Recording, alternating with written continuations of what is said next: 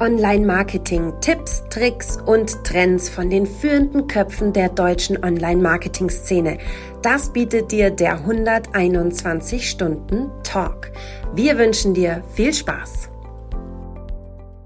Hi zu Episode 20 des 121 Stunden Talks diese Woche für euch in roundabout 30 Minuten Länge mit dabei die Frage, wie du dein Business Why findest und warum du das Why brauchst, um dich von zum Beispiel deinen Wettbewerbern abzusetzen.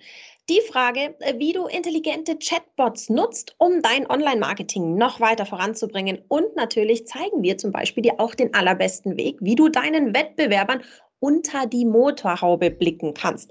Warum lohnt es sich bis zum Ende dran zu bleiben? Weil unser Experte dir ganz am Ende verrät, wie du die Touchpoints der User Journey deiner User denn am aller einfachsten und besten identifizieren kannst. Noch kurz zu uns. Wer sind wir? Ich bin die Sarah. Ich bin bei der 121 Watt Trainerin für Content Marketing und mit mir hier ist wie bei den letzten 19 Episoden der Patrick. Erwischt. Und Patrick gibt als Trainer bei der 121 Watt das beste, didaktische, wertvolle zum Thema Online-Marketing und SEO und räumen mit den Teilnehmerinnen das Internet auf. Und Sarah Heute bleibt alles in der Familie von 121 Watt, nämlich auch mit unserem Gast, den wir wieder begrüßen dürfen. Ich freue mich sehr, letztendlich von, von seiner Vita her eigentlich direkt der, der Mitgründer des Internets und bis heute immer am Zahn der Zeit. Und ich freue mich, dass wir heute mit ihm über unsere Themen und natürlich auch unseren Deep Dive entsprechend hier auseinandernehmen dürfen. Und er hat folgenden Hashtag mitgebracht. Freut mich sehr, und zwar Head of Knowledge Sharing. Christoph, du darfst jetzt natürlich, schön, dass du da bist, dein Intro relativieren und auch nochmal ergänzen. Und wir freuen uns dann gleich mit dir in das erste Thema abzutauchen. Moin zusammen. Ähm, Patrick, wie hast du mich genannt? Irgendwie Erfinder des Internets. Mitgründer, ähm, Co-Founder. Oder Mitgründer, ja, noch schlimmer. Ähm, bin ich nicht. Ich bin vielleicht viel zu lang dabei ähm, seit Mitte der 90er Jahre, aber ähm, so weit will ich doch nicht gehen, dass ich das bin. Aber schön, wieder hier zu sein. Richtig schön. Und Sarah, was soll ich sagen? Ähm, der Weg zu deinem Why. Kannst du das so ganz, ganz selbstbewusst sofort beantworten? Warum stehst du oder mittlerweile auch natürlich via Webinar dann vor der Kamera und, und teilst dein Wissen zum Beispiel? Ganz im Ernst, hättest du mich das ähm, irgendwie so vor ein paar Tagen gefragt, äh, vor der Vorbereitung auf die Sendung, hätte ich gesagt, pff, uh, äh, muss ich überlegen. Jetzt saß ich heute, als ich mich vorbereitet habe auf die Sendung, so ganz konzentriert dran, denke mir, du musst es erstmal in den Satz gießen. So jeder, glaube ich, hat so ein Bauchgefühl für sein Why ja. oder die meisten. Ich habe ein Bauchgefühl für mein Why. Ich liebe es, komplexe Dinge aufzudröseln und das mache ich in der, Web, in der, in der Webanalyse genauso wie im Content Marketing und ich habe einfach eine riesen Freude dran, Menschen dabei zu helfen, ihre komplexe Content-Marketing-Situation zu verstehen und dann zu vereinfachen und umzusetzen. Das ist so das, worauf ich heute in der Vorbereitung auf diese Sendung gekommen bin. Wie ist es bei dir, Christoph? Was ist dein Why? Ja, erstmal muss man ja, glaube ich, ausholen und mal erklären, woher kommt das überhaupt. Ne? Die Frage nach dem Why ähm, geht, glaube ich, zurück auf einen Vortrag, der auch schon ein bisschen älter jetzt ist. Ich glaube 2008 oder so von Simon Sinek, mhm. TED Talk wo der sehr inspirierend erzählt hat, wie im Endeffekt Firmen sich differenzieren können, wenn sie nicht einfach nur ein USP suchen oder beschreiben, was sie machen, sondern wenn sie auch noch einen Grund dafür haben, warum sie etwas machen. Und äh, dass das also im Recruiting einem hilft und ähm, dass es ähm, auch einen attraktiver macht den Kunden gegenüber. Und äh, da ist, glaube ich, was Wahres dran, wenngleich ich immer so ein bisschen vorsichtig bin. Er hat dann auch eine sehr sehr cooles Beispiel von Apple mitgebracht. Ne? Und da glaube ich aber nicht, dass quasi Apple sich mal hingesetzt hat oder der Steve Jobs und sich gefragt hat, was ist mein Why? Ja? Und dann irgendwie aus der Kiste gesprungen ist und gesagt hat, super, ich habe mein Why gefunden, jetzt fange ich an zu arbeiten. Sondern es ist wie so häufig ähm, ein Case aus der Praxis, der quasi re-engineert wurde und man hat dann quasi etwas drüber gestülpt, eine Theorie. Aber wir haben bei der 121 Watt tatsächlich uns auch mal intensiver mit unserem Why beschäftigt, warum es uns gibt. Und ähm, das macht was mit einer Firma. Ne? Oder mit, mit einem, wenn man mal nicht nur beschreibt, dass man Seminare gibt, mhm. Weiterbildung, sondern auch, warum machst du das eigentlich? Warum machen wir das als Firma? Was ist eigentlich unser ultimatives Ziel? Ne? Und das ist bei uns die Dinge des Internets anfassbarer zu machen, für Leute verstehbarer. Und wenn man das so ein bisschen quasi auf der Metaebene für sich entscheidet und, und, und abbildet, ähm, dann kommt man auch plötzlich auf einen ganz anderen Blick auf seine total, Produkte. Total. Das fand ich ähm, ja. hochspannend. Ich, ich finde das halt generell ein sehr schönes Stil. Erstmal fand ich es schön, dass du gesagt hast, äh, bestimmt wurde auch da was bei Apple reininterpretiert. Ich finde es auch immer so ein bisschen wie früher in der, im Deutschunterricht die Gedichtsinterpretation. Ne? Was könnte dahinter mhm. stecken? Ne? Und wie war es dann halt wirklich? Ne? Wo man sehr gerne dabei gewesen wäre. Was hätte er sich jetzt bei diesem Reim dann wirklich gedacht? Äh, aber das, was du gerade beschrieben hast, Christoph, finde ich ein sehr schönes Stilmittel. Ich meine, es hilft ja auch dir, Sarah, und generell uns in der in der Kommunikation. Also mit welcher Wortbildsprache gehen wir überhaupt raus? Äh, mit was für einem Sprech begegnen wir den Menschen bei Social Media zum Beispiel? Das macht ja wirklich sehr viel schon mit der gesamten DNA äh, meiner, meiner Kommunikation im World Wide Web oder halt auch darüber hinaus. Ne? Selbst meinetwegen, ich meine, Christoph, du bist ja auch ein Fan davon von, von Omni-Channel-Marketing, wo wir auch noch später hinwollen, ähm, wie ich das halt alles miteinander verknüpfen kann und auch äh, wiedererkennbar bin tatsächlich. Und da finde ich diese DNA genau. ganz wichtig. Ja, klar, Sarah. Absolut, absolut. Und vor allem, ich glaube, man kann es so ein bisschen runterbrechen. Wenn ihr sagt, Apple, wahrscheinlich hat man es nach, nachträglich halt dann so drüber ge gekritzelt, aber ähm, worum es auch geht bei dem Why, ist die Frage einer intrinsischen Motivation. Also was kommt aus mir selbst? Und wenn ich wirklich aus mir selbst raus Bock habe, dann treibt mich das natürlich an. Und dann habe ich eine gute Chance, auch voranzukommen und ähm, mit meinem Unternehmen Erfolge zu, zu einzufahren, wenn es mir nicht nur darum geht, dass ich eben viel Geld verdienen möchte oder was auch immer, sondern dass ich einfach aus, einer, aus mir innen heraus Bock habe auf mhm. das, was ich gerade mache. Das ist so, äh, glaube ich, ein, ein ganz wichtiger Punkt bei diesem Why, und das hilft einem natürlich auch beim Thema Onboarding. Du hast es gesagt, Christoph, Recruiting, Mitarbeiter, nicht nur Recruiting, sondern auch wenn die Leute mal da sind, weil ähm, du, Christoph und Alexander, ihr habt euer Why auf dem Schirm. Also ihr wisst, wieso ihr die Nummer hier macht. Aber wenn jemand neuer dazukommt, glaube ich, dann hilft einem dieses Why eben auch immer, dass man die Leute abholt und sagt, warum sitzen wir eigentlich hier? Hi, schön, dass du da bist. Sollen wir dir mal erklären, warum wir hier eigentlich alle sitzen und was unser Ziel ist? Und das ist, glaube ich, ähm, nicht nur, dann ist, dann, dann wird dieses Why nicht irgendwie eine, hat keine esoterische mhm. Komponente mehr, sondern einfach auch eine harte Business-Komponente. Am Ende des Tages bin ich erfolgreicher, wenn ich weiß, wer ich mhm. bin und wo ich hin will. Genau. Ne? Ich glaube, es wird auch häufig so ein bisschen überhöht. Ne, ähm, gerade durch dieses Apple-Beispiel, ich finde das äh, tatsächlich sogar eher unglücklich, weil ich meine, wie viel Apple gibt es auf der Welt? Ähm, ich habe gerade mal drüber nachgedacht, so ein Nagelhersteller, oder ein Schraubenhersteller. Ne? Ähm, das ist dann die Challenge dort, ähm, das Why zu finden. Ne? Und ähm, vielleicht ist dann auch ein Why was ganz Profanes, nämlich ich bin der effizienteste Nagelhersteller dieser Welt.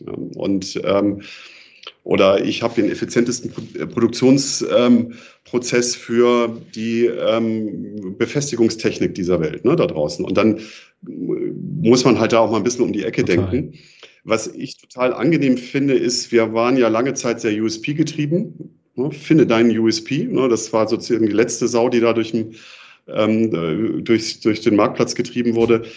Und äh, da finde ich das jetzt viel angenehmer und viel besser, weil USPs sind tatsächlich extrem schwer zu finden, aber weiß, gerade so in der Serviceindustrie, ne, ähm, was ist dein USP als Online-Marketing-Agentur, die sich auf Google Ads spezialisiert hat? Ähm, ja, da, da, da tust dich schwer, aber das Why dann zu finden für so eine, für so eine Firma, ähm, das ist vermutlich viel, viel einfacher. Es ist vor allem viel elementarer, wenn ich jetzt ja. mir eine holistische Marketingstrategie anschaue. Im Content Marketing, das Seminar bei mir geht tatsächlich mit der, die erste Frage, die wir uns stellen nach der grundsätzlichen Frage, was ist eigentlich Content Marketing, ist, wer bist du? Und wofür willst du stehen?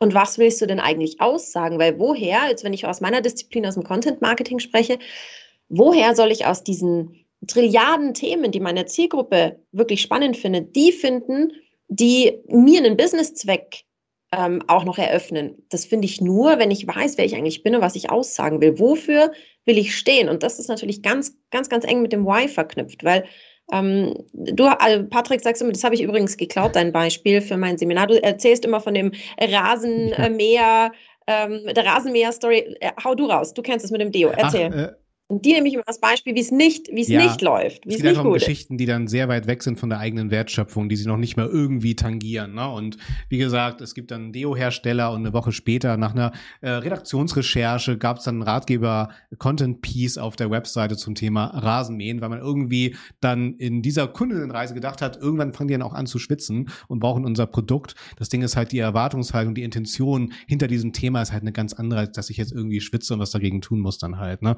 Also das tut dann schon richtig weh. Ne? Und da ist ja auch die Frage, ich meine, äh, Sarah, wenn du solche Fragen stellst, und ähm, wie ihr wisst, ich bin der Meister der Übergänge hier. Ähm, was würde ein Chatbot eigentlich darauf antworten? Und damit und darauf würde ich jetzt auch gerne kommen, denn äh, letztendlich, ich bin erstmal nicht so der Freund von, von, dieser, von dieser Überschrift, ist ja schon ein bisschen clickbaitig geworden, künstliche Intelligenz. Sollen wir uns darauf einigen, dass es hier um maschinelles Lernen geht? Das finde ich irgendwie ein bisschen, bisschen schöner. Äh, es gibt auch ein schönes Buch, äh, der Name der Autorin ist mir entfallen, aber von wegen künstliche Intelligenz ist auch nicht mehr als ein äh, maschinelles Bauchgefühl, was ich sehr schön runtergebrochen finde.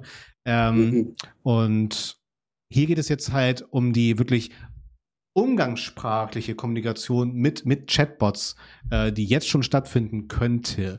Erstmal aber jetzt an euch gefragt, nutzt ihr selber diese, diese Service-Komponente auf Webseiten oder auch in Messengern, äh, was den Chatbot angeht?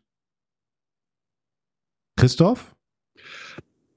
Ich hatte ein, ein, ein vollkommen katastrophales Erlebnis ähm, letztes Jahr, ähm, als wir auf der Recherche nach Videosoftware waren und ich bei, ähm, jetzt müssen wir gucken, ein ganz bekannter Hardwarehersteller gelandet bin, der auch, ähm, kommt mir gleich wieder. Und da bin ich in den Tiefen dieses Chatbox hängen geblieben, der ähm, im Endeffekt null Intelligenz hatte. Ne? Also ich glaube, ähm, die, die Technologien, die wir da draußen haben, die sind ähm, Cisco, hm. jetzt war, mhm. Cisco war es, ähm, wo man eigentlich sagen müsste, so eine große Technologiefirma müsste das eigentlich im Griff haben. Aber die versauen das dann eher. Ne? Ich glaube, wenn du einmal so eine, so eine vollkommen schlechte Erfahrung hattest mit einem äh, Support-Bot, ähm, ich wollte dann den Vertrag wieder kündigen ne? und das hat also überhaupt nicht funktioniert. Ähm, bin dann irgendwann angemahnt worden, dann in der dritten Ebene des, mm. ja, vom Service gelandet, einfach nur, weil ich jetzt Canceln drücken wollte und das es nicht auf der Seite gab, sondern man dich durch äh, den nicht funktionierenden Chatbox-Bot äh, dadurch ähm, boxen musste. Und die versauen das. Ja? Also wer sowas macht, ähm, ja, ich meine, ein Kunde ruft sowas nicht noch ein zweites ja. Mal auf. Ja, absolut. Naja, also ich gebe dem also tatsächlich, tatsächlich relativ häufig sogar eine Chance. Weil was ich angenehm finde, ist, wenn die gut gemacht sind, ähm, dass diese Chatbots relativ schnell merken, in Anführungszeichen, dass die dir nicht weiterhelfen können. Und wenn die dich dann relativ schnell weiterschicken, dann bin ich happy, wo ich sage, okay, schön, versucht es, versucht Ressourcen zu sparen bei meiner Anfrage. Und wenn ich jetzt nur frage, wie sind die Öffnungszeiten oder wie ist Klar. eure IBAN, dann kann mir die der Chatbot raushauen. Damit habe ich auch kein Problem. Aber in dem Moment, ähm, wo ich wirklich Hilfe brauche, will ich Hilfe. Und am allerschlimmsten finde ich diese Chatbots, die dir im Prinzip, die im Prinzip aus einem verschlagworteten FAQ mhm. bestehen. Und dann so, meinten sie XY? Das hat nichts mit dem zu tun, was ich eigentlich gerade gefragt habe. Und das ist genau das, was der Christoph sagt. Das, das frustriert, ja, das, das, das kann ich verstehen. Also ich glaube, das ist auch so der Konsens, auf den man sich geeinigt hat, gerade wenn es so um, um FAQs geht, dass da die konventionellen Chatbots, mit denen ihr ja auch Erfahrung gemacht habt, dass die das wunderbar abfangen können und somit natürlich auch den Customer Service, das Callcenter mhm. inbound extrem entlasten können. Es geht ja auch, ist ja ein Riesenthema, ne? Customer Service, auch das Thema Gesundheit bei den ganzen Mitarbeiterinnen, die im Callcenter sitzen, dass die natürlich natürlich entlastet werden, was Nervenkostüm angeht und somit dann halt mehr äh, eine Stabilität ihres Nervenkostüms gewährleisten können, wenn es um die harten Beratungsmandate dann geht, die da eintrudeln. Das finde ich eine ne gute Entwicklung. Hat sich ja auch sehr in der Hotellerie dann zum Beispiel etabliert.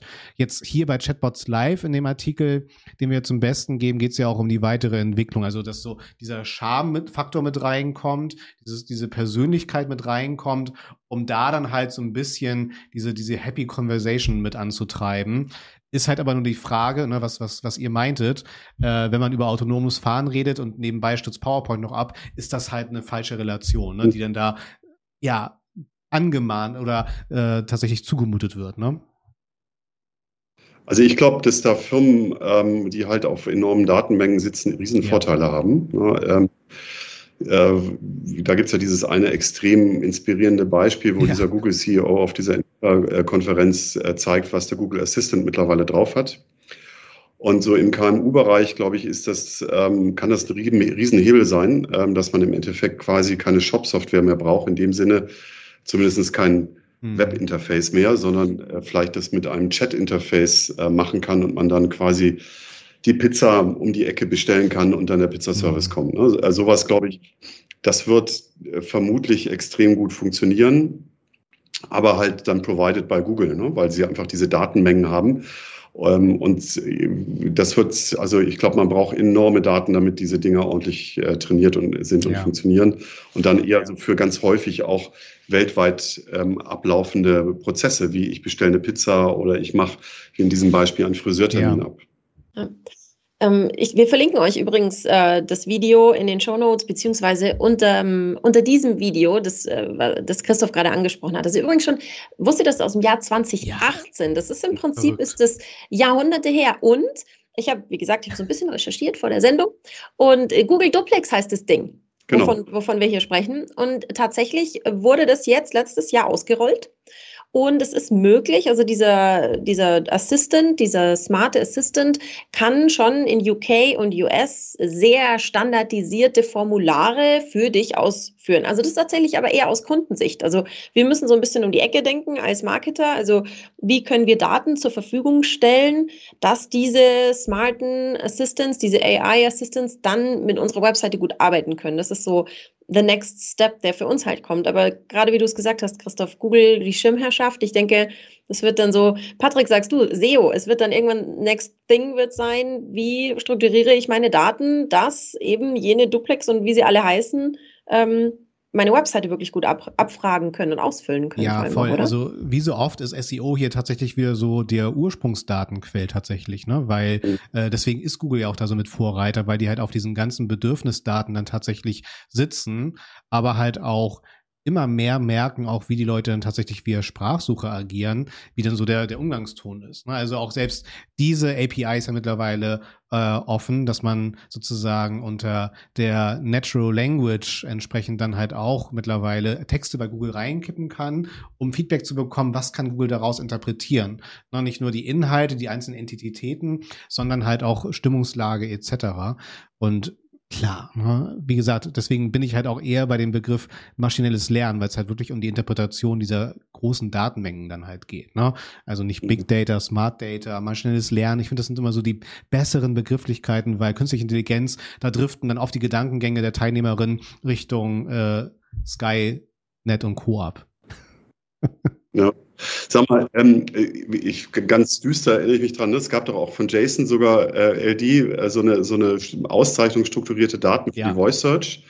Ist da eigentlich draus geworden? Ist das noch, ist das noch ist aktuell? Noch ja, auf jeden Fall. Ja, richtig. Ja? Aber wie gesagt, okay. äh, wenn du dir so die Zielmärkte anguckst, äh, ist das nichts, was angezapft wird. Ne? Also es gibt den schon, ne? Äh, auf die man auch später bestimmt noch verstärkt zugreifen wird, gerade was dein Beispiel mit sich bringt. Ne? Das heißt, ich möchte über einen Messenger-Dialog eine Bestellung tätigen zum Beispiel. Ne? Da sind dann diese strukturierten Daten mhm. essentiell. Und wenn wir nochmal 20 Jahre vorspulen, in Deutschland 40 Jahre, äh, ist es halt wirklich dann, dass es mehr Webseiten äh, oder weniger Webseiten gibt, sondern einfach mehr Datensätze, die dann halt über solche Schnittstellen kommunizieren. Mhm. Ja. Ja, ja glaube ich. Ja, und was soll ich sagen? Ähm, Du brauchst wieder ja, einen Übergang. Genau. Der Datensatz. Patrick, der Datensatz ist der Übergang. Das ist das Stichwort. Touché, genau. Meltwater hat ein schönes Thema aufgemacht und zwar in Bezug auf Competitive Intelligence. Also letztendlich geht es darum, Wettbewerbe auseinanderzunehmen und hier eine vernünftige Wettbewerbsanalyse aufzustellen. Ähm, Sarah, ich, ich sehe dich jetzt äh, auch an deinem Tisch sitzen, Content Marketing, und du hast ja auch gesagt, es ist äh, dein Reason Why, sich dann in die Einzelschicksale der Unternehmen reinzudenken. Ist das somit der erste Schritt, dass du dir guckst, was ist eigentlich so der Benchmark in dem Markt da draußen? Wie, wie hoch ist die Messlatte gesetzt bei der Konkurrenz? Oder versuchst du erstmal relativ unbefangen in ein Thema reinzugehen? Genau so. Ich schaue mir nicht die Konkurrenz an, weil ich will ja, also Content Marketing ist ein relativ kreativer Prozess. Und ich gehe da immer erstmal rein und schaue mir das Unternehmen selber an und schaue, was sind denn so die Trüffel, die ich ja. finde. Und die versuche ich rauszuarbeiten, auch mit im Seminar, die versuche ich mit meinen Kunden rauszuarbeiten. Was sind so eure Trüffel? Wo ist eure Reason Why? Wo sind eure USPs? Was ist da so da? Und wenn man sich selber mal klar ist, wer man ist, dann ist der nächste Schritt, was macht eigentlich der Wettbewerb? Aber das ist zumindest meine Art vorzugehen. Wenn ich zuerst den Wettbewerb anschaue und mir dann überlege, wer ich bin, dann bin ich schon so voreingenommen. Dann habe ich irgendwie schon so ein, ähm, ein gewisses Schema im Kopf und genau das versuche ich zu vermeiden. Ich schaue immer zuerst, was bringt das Unternehmen mit und wenn ich mir darüber im Klaren bin, wer ich bin und wer das Unternehmen ist, dann schaue ich mir den Wettbewerb an. So gehe ich zumindest im Content Marketing Ja, verstanden. Vor. Also äh, einfach zum Schutz deiner Kreativität dann. Und okay, genau. verstanden, ja. Ähm, Christoph, was ist da deine Reihenfolge? Ich glaube, das kann man so ganz, ganz schlecht ähm, über einen Kamm scheren. Ich, wenn du quasi ähm, in der Kommunikation bist und Content machst und auf ein bestehendes Set an Services und Produkten äh, aufsetzt, dann würde ich das sofort unterstreichen, was die Sarah gemacht hat. Ähm, wenn du selber in der Produktentwicklung bist, ähm, dann macht es durchaus Sinn, äh, sich sehr konzeptionell mal mit Wettbewerbsanalyse ähm, zu beschäftigen. Wir haben das damals beim Tolino intensiv ja. gemacht, bei Weltbild ja mit, mit Thalia zusammen in den Markt gebracht haben. Und wir haben das, wir waren da ja absoluter Latecomer. Der Kindle war ja schon zwei Jahre in Deutschland im Verkauf, bevor wir mit unserem Tolino um die Ecke kamen und haben aber insgesamt so bis, ich glaube, 44 Prozent Marktanteil von denen ähm, quasi bekommen. Und dahinter war intensive Wettbewerbsrecherche. Und zwar haben wir das mit einer Marktforschungsmethode gemacht, ähm, die nennt sich Conjoint Measurement, wo du quasi auf Produktmerkmale runtergebrochen sehen kannst, wie viel Nutzen ein bestimmtes Produktmerkmal ähm, quasi dem Kunden bringt. Und damit kannst du wunderschön auch Roadmap-Entscheidungen treffen und sagen, also wir setzen auf ein wasserdichtes Display, das war so ein Teil, den wir dann gemacht haben, aber lassen eben vielleicht das Paperwhite weg vom Kindle zunächst mal und hatten dadurch ein, ein wunderschön priorisiertes Backlog. Ähm, ohne politische Diskussionen. Ne? Also weil man im Endeffekt, wir haben das bei 10.000 ähm, Leuten quasi äh, marktforscherisch herausgefunden, dass das sozusagen den, den echten USP gibt. Du kannst dann auch Preislagen mit einbeziehen und da macht es, glaube ich, schon enorm Sinn. Ja. So diesen Meld Artikel habe ich ja eher so verstanden, guck dir mal so alles an, was du eh an Informationen bekommst. Und das finde ich ist, hat, muss man, finde ich, glaube ich, sehr aufpassen, ähm, weil es so ungerichtet ist. Ja, also du, du hast ja kein Ziel, was du dann mit diesen Informationen anfangen möchtest. Was hilft dir das denn, wenn die jetzt irgendwie ihre Seite gelb gemacht Total. haben? Ja, oder einen Text auf der Webseite äh, verändert haben, wenn du nicht weißt, mhm. wie es mhm. ankommt. So, ne? also da, da würde ich immer sagen, boah, vorsichtig sein, Information Overflow, ähm, du siehst dann vor, vor lauter Bäumen den Wald. Ja, das stimmt, das stimmt. Aus der SEO-Perspektive ist es halt äh, mit der charmanteste Schritt. Ne? Also gerade wenn du in einen besetzten Markt reingehst, ne, ist natürlich super charmant zu schauen, was war erstmal die Konkurrenz bereit, an Content zu investieren, wo und wie haben sie den investiert und ist es ein erster Pool an Keywords, gerade je besetzter der Markt ist, mit dem ich halt wunderbar arbeiten kann. Ne? Aber wie gesagt, die strategische Reihenfolge ne, oder in der Dramaturgie ist natürlich immer, immer sehr, sehr charmant. Ne? Snippet-Optimierung, ne? hast du auch recht. Ne? Da guckt man natürlich mal an, wer, wer besetzt die Top 5 Ergebnisse und dann macht man nicht was diametral anderes. Ganz ne? genau. Aber auch äh, die Quantität des ja. Contents. Ne? Also was waren die anderen bereit zu investieren? Mhm. Und weil die Zeiten, ja, wir brauchen immer initial unsere 400 Worte an Content, die sind ja schon längst vorbei. Ne? Und ja, ja, stimmt. ja, sehr cool. Ähm, tja, ich würde sagen, wir brauchen unsere Taucherausrüstung. Und es geht äh, in unseren Deep Dive, auf dem ich mich schon die ganze Zeit freue, weil gerade, wenn wir dich jetzt hier, Christoph, da haben, soll es jetzt hier einmal um die wichtigsten Touchpoints in der Customer Journey unserer Kundinnen gehen. Und gerade wenn wir dich da haben, fände ich es halt auch einen sehr spannenden Ansatzpunkt, wirklich mal Omnichannel zu denken. Mhm. Lass uns mal bei dir reingucken, bitte. ja, ich habe jetzt gerade mal gespickt ein bisschen. Also die Sarah hatte ähm, ähm, ja die Anforderung gestellt, die drei Punkte. Und das ist jetzt nun ein mega kompliziertes Thema, was ihr da aufgemacht habt. Ich glaube nicht, dass ich euch sozusagen die drei Schritte für eine coole Touchpoint-Analyse ähm, mit auf den Weg geben kann. Aber was man vielleicht sich anschauen kann, ist erstmal sozusagen aus was was sind denn die größten Faktoren? Ne? Da gibt es ähm, einmal sozusagen aus dem Design Thinking heraus natürlich die, eine, eine klassische mal Customer Journey und Touchpoint-Analyse, wo man sich sehr abstrakt erstmal Gedanken macht, wo interagiert eigentlich der Kunde mit meinem Unternehmen. Ne? Und da kommen dann natürlich auch Servicebereiche dazu. Äh, wie sieht das Paket mhm. aus? Unboxing-Themen, ne? solche Sachen im E-Commerce. Äh, wo ja auch ein Stück weit ein, ein, eine Qualität entsteht ne? und vielleicht auch Marketing-Effizienz, wenn die Qualität gut ist, kommt der Kunde wieder ne? und solche Sachen. Also die, die, der erweiterte Rahmen, und da würde man im Endeffekt ja eher zunächst mal qualitativ rangehen und sagen, die haben wir erstmal im Brainstorming identifiziert. Und dann lass uns die mal bewerten. Vielleicht gibt es auch irgendwo noch so Net Promoter Scores oder Kundenzufriedenheitsanalysen für die einzelnen Touchpoints, um dann zu sehen, bin ich da drin gut oder, oder schlecht. Ne? Aber jetzt sozusagen im engeren Sinne geht es ja um sozusagen die Marketing- Customer Touchpoints, Customer Journey, so habe ich euch zumindest eben ja. verstanden. Ne? Und ähm, das heißt, ähm, selbst da ist es aber nicht ganz trivial. Und wir haben da in der, in der Web-Analyse dann äh, diese, ja, bei, bei Google ist es, glaube ich, in der Multichannel-Trichter-Analyse verpackt im, im Analytics-Bereich die wichtigsten Konversionspfade. Ne, und da muss man aus meiner Sicht extrem aufpassen, damit zu arbeiten, weil es eigentlich nur ein Ausschnitt der Konversionen zeigt und vor allen Dingen auch der Touchpoints. Ne? Und ähm, wenn man einmal drüber nachdenkt, dass wir als Kunde ja über mehrere Devices schon unterwegs sind, dann müssen solche Sachen auch schon mal relativ schnell an die Grenzen. Im Job bin ich vielleicht mit dem äh, Explorer unterwegs ähm, oder mit jetzt Edge ne, von Microsoft und äh, zu Hause dann äh, vielleicht mit einem Safari und auf dem, keine Ahnung, auf meinem Smartphone, weil es Android ist, dann im im, im Chrome unterwegs ne? und überall dort habe ich dann schon sozusagen Möglichkeiten gebrochener Customer Journeys. Das heißt, ich habe gar nicht das äh, gesamte Bild.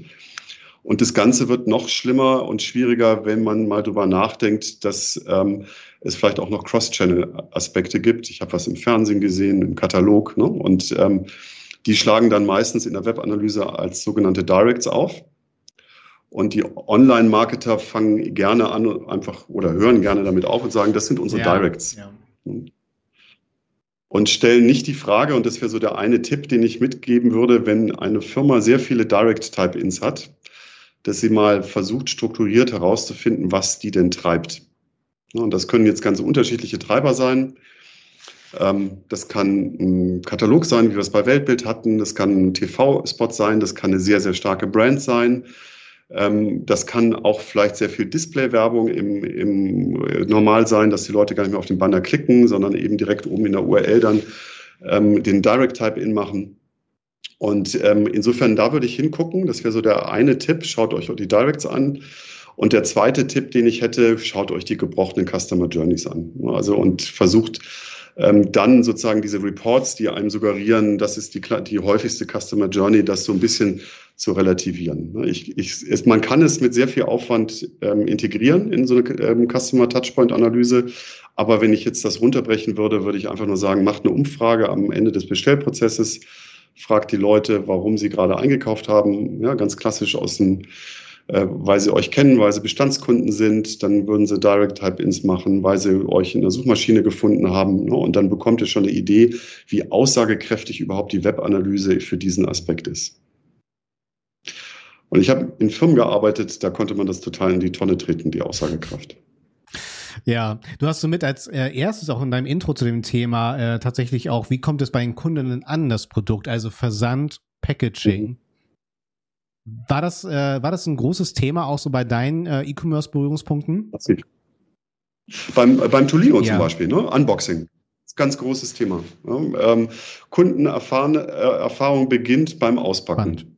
Mhm. Ja, also, wir, also es, wir haben uns intensiv über Verpackung mhm. unterhalten. Und war da, Entschuldigung, nur ganz kurz, äh, war da Social Media ja. auch schon so präsent, dass man auch so tatsächlich gesagt hat, muss es Instagrammable sein? Also, dass dieses Unboxing, hast du das schon gerade als Hashtag gemeint oder eher als, als Gefühl selber für den Kunden erstmal nur für sich? Also ich, ne, es geht natürlich um das Gefühl um, um mhm. den Kunden, aber natürlich dann auch um begeisterte Influencer, die es auspacken, ob es jetzt auf Instagram ist oder dann, weil es eher ein technischeres Gerät ist, vielleicht ja. auf YouTube. Das haben wir dahingestellt ne, und adressierte auch tendenziell eher sozusagen, ne, der, der Vielleser ist Ü5, Ü40. Ähm, also insofern weiß ich jetzt nicht, also damals war Instagram da noch nicht das Thema. Wie, wie das heute ist, vermutlich schon. Ne? Instagram wird auch immer älter. Ähm, aber damals war es eher YouTuber und, und, ähm, und Facebook, ja. ne? die, wo, wo wir tatsächlich was gesehen haben. Das passt ganz gut, dieses Instagram. Und zwar habe ich so als kleines Beispiel, ich habe einen Kaffeeröster, bei dem bestelle ich mir meinen Kaffee, Baruli heißt der, und mhm. der macht das ganz, ganz geschickt. Und zwar machen die ähm, den Weg von dem Karton, in dem du deinen Kaffee kriegst, wieder zurück ins Web. Und zwar haben die einen sehr, sehr, also den Kaffee auch schick verpackt äh, und so weiter und haben ein sehr, sehr hochwertiges Booklet beigelegt über die Story hinter dem Kaffee und mit so kleinen Infografiken, wie du den Kaffee aufbrühst und welche Sorte sich für welche Maschine eignet und und und. Also im Prinzip ja Content Marketing, analoges Content Marketing. Und die haben das so hübsch gemacht und dann natürlich eben auch auf den Instagram-Channel verwiesen, dass man sich, wenn man so ein bisschen so Instagram und Instagram-mäßig unterwegs ist, tatsächlich schnell mal denkt, das ist so mhm. schön gemacht und die Story mhm. ist spannend und dieses Booklet bringt mir was. Das ist ja immer das, was ganz oben drüber steht. Da muss was drin sein für den User. Das bringt mir was, weil ich Tipps für meine Kaffeezubereitung bekomme. Schaue ich mir den Channel mal an. Vielleicht tut sich da ja auch was. Und im Prinzip ist da nicht viel, nicht viel Investition nötig, um diesen Channel auch noch mitzunehmen. Ja, und du kannst es ja sogar auch incentivieren. Ne? Ähm wenn du sozusagen halt deine Seriennummer noch irgendwie oder fotografier sie auf ein Bild mit ab und wir schicken dir ein E-Book ne, auf, den, auf den Tolino mhm. umsonst oder solche, solche Sachen. Ne? Ähm, das, also du, da, da gibt es unglaubliche Spielarten, wie du, wie du danach äh, vorne gehen kannst und du glaubst gar nicht, wie viele Leute das dann machen. Ne? Also wenn du ein bisschen Reichweite in sozialen Medien hast, kannst du dann enorm Bass ähm, erzielen über, über solche Themen. Ja, glaube ich sofort. Christoph und ich haben ja auch äh, unser geliebtes Local Online Marketing Webinar Seminar etabliert jetzt bei der 121 Watt. Was ich da super spannend finde, ist tatsächlich die umgekehrte Denke. Weil gerade im lokalen Online-Marketing hast du ja eher dann erstmal die, die persönlichen, die, die haptischen Berührungspunkte, die Touchpoints in der Kundenreise. Und da ist ja dann die Herausforderung ja. genau umgekehrt, das ins Be im besten Fall ins Digitale zu verlängern und zu emotionalisieren. Was ist der Reason why? Äh, uns auch zum Beispiel bei Social Media zu folgen. Was sind da die Exklusivitäten, die uns da erwartet zum Beispiel? Ne? Oder auch da vielleicht Produkte schick weiterzudenken, dass man sagt, okay, du kaufst bei mir regelmäßig, sei es irgendwie beim, beim Abendausstatter, Herrenausstatter, deine Produkte ein, kennst du eigentlich schon unser, ich spiele jetzt mal rum, Fliegenabo oder Sockenabo zum Beispiel, ne? um das halt von den Ladengeschäften ins Digitale zu verlängern. Das finde ich halt auch super spannend und ich merke halt immer mehr bei diesem Local Online Marketing Thema, dass das mega wichtiges Thema ist, auch natürlich lokal zu begeistern und dann auch digital diese ganzen Touchpoints richtig anzusprechen und zu, zu triggern dann tatsächlich. Ja, und insbesondere, wenn du, wenn du drüber nachdenkst, dass äh, angenommen, du hast quasi dann deine Follower, die und die auch deine Kunden sind, ähm, die haben ja häufig dann auch ihr lokales Netzwerk, was ihnen auf den sozialen Medien folgt. Ne? Also ich glaube, da kannst du extremes ähm, Microtargeting ja. machen mit, dein, mit deinen Inhalten und mit deinen Geschichten, die du erzählst. Ähm, ein, ein Riesenpotenzial, glaube ich sofort. Auch, auch Facebook-Gruppen, ne? also auch nochmal das absolute Argument für ein Facebook bis heute tatsächlich, äh, sind die wirklich sehr, ja. sehr lebendigen Gruppendynamiken. Also ich, ich will es gar nicht loslegen, auch selbst eBay Kleinanzeigen ist ein riesen Lifehack und so. Äh, also wirklich äh, richtig coole Sachen, die man da anstellen kann. Und ja, Entschuldigung, klar bei uns in der Gruppe rund um den Ammersee. Da, da, posten echt viele ähm, auch lokale Businesses rein. Genau. Wird auch nicht, gibt kein Bashing oder sowas. Im Gegenteil, das wird als, als echt netter Tipp, wenn es auch charmant gemacht ist, ne, ähm, empfunden. Also das ähm, wird als Mehrwert der Gruppenmitglieder auch dann gesehen. Ne? Nach dem Motto, wir haben wieder offen genau. oder wir haben eine Aktionswoche. Das, das ist, ähm, Support your local, ne? Das ist jetzt gerade in den letzten Monaten ja. natürlich, ne, pandemiebedingt äh, nochmal richtig gepusht worden, ne? Ja, spannend. Und ich würde mal sagen, äh, gerade Sarah, was du meintest, ne, das, das, das haptische also letztendlich, das sage ich halt auch, wenn ich das so sagen darf, Sarah, bitte Freigabe. Du kannst eigentlich auch bei Content Marketing äh, in vielen Fällen das Thema Content durchstreichen oder auch einfach Content richtig interpretieren, sei es halt auch wirklich die Beilage, dieses On-Packaging, auch das als Content Marketing zu begreifen oder als, als Touchpoint in deiner Reise deiner Kundinnen dann zum Beispiel. Absolut, absolut. Also ich sage immer, das, Con das Content Marketing hat so seine Kernbereiche und ganz, ganz viele mhm. Randbereiche. Und ähm, es lohnt sich darüber hinaus zu denken, weil wir versuchen natürlich immer zu optimieren und wir optimieren natürlich vorrangig mal in unserem Kernbereich. Und wenn wir da gut aufgestellt sind, warum schauen wir nicht mal links und rechts? Und da wird dann die Definition von Content gleich nochmal deutlich weitläufiger. Total. Und ich schaue jetzt mal nach, nach links, da sehe ich dann zum Beispiel in YouTube, ich sehe aber auch dann zum Beispiel Apple mit seinem Podcast und iTunes. Ich glaube, das sind doch alles Touch Touchpoints, die wir hier mit unserem 121-Stunden-Talk bedienen, oder Sarah?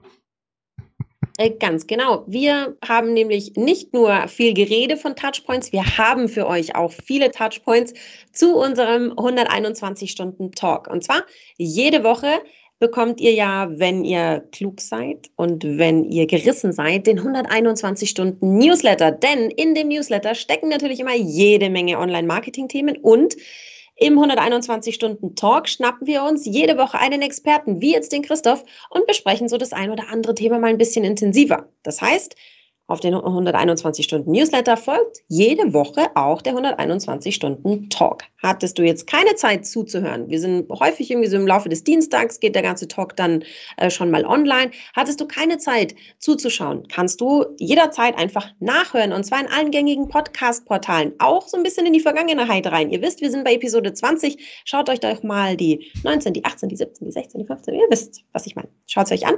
Ähm, hört, sie, hört rein und ähm, werdet mit uns klüger in Sachen Online-Marketing. Mit diesen ich komme gerade ein bisschen vor wie beim Teleshopping. mit, dieser, mit diesem. Äh, auf Lager, jetzt zugreifen. Ganz genau. Der Countdown, der Countdown, der Countdown. Wir haben nur noch drei Stück auf. Nein, wir haben noch ganz, ganz viele Auflage. Das heißt, die vergangenen sind toll, die zukünftigen werden bestimmt toll und noch toller. Und bevor ich jetzt noch weiter rede und euch ins Teleshopping entführe, sage ich von meiner Seite schon mal Tschüss und gebe rüber zum Patrick, der dann den Christoph freundlich und sanft hinaus begleitet. Ganz genau. Ich, ich, ich nehme euch jetzt alle an die Hand und bedanke mich. Ich bin auch wieder schlauer geworden. Ich profitiere ja auch von diesen mittlerweile 20 Formaten dann tatsächlich mit all unseren Gästinnen, die wir hier schon begrüßen durften und auch noch begrüßen dürfen werden. Und wir hatten jetzt heute einiges äh, zu tun tatsächlich vom Reason Why, der wirklich wichtig ist, weil das kann ein echter Smalltalk-Killer äh, sein, wenn ich da keine selbstbewusste Antwort habe, warum ich jetzt eigentlich im Unternehmen äh, bin, wo ich gerade bin und aufräumen möchte. Und ich freue mich halt sehr, dass ich bei der 121 äh, Watt Familie dabei sein darf, das Internet aufräumen darf und auch heute wieder eine tolle Show hatte. Von daher ganz lieben Dank an alle Zuhörerinnen und Zuschauerinnen und Christoph der größte Dank geht natürlich an dich, dass du uns hier wieder didaktisch aufgeladen hast. Als Head of Knowledge Sharing bist du deinem Hashtag mehr als gerecht geworden. Wie hat's dir gefallen? Wie geht's dir? Und was sind deine letzten Worte? Die Bühne der letzten Sekunden gehört ganz dir.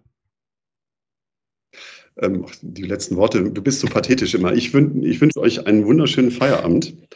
Ähm, es hat wie immer Spaß gemacht, hier dabei zu sein. Ich, das war bestimmt nicht die letzte Folge, an der ich teilgenommen habe. Ich bedanke mich bei euch zwei als Gastgeber und wünsche euch jetzt und uns allen einen schönen Abend. Tschüss. Auf wieder Stream, sagst Korrekt. du immer, ne?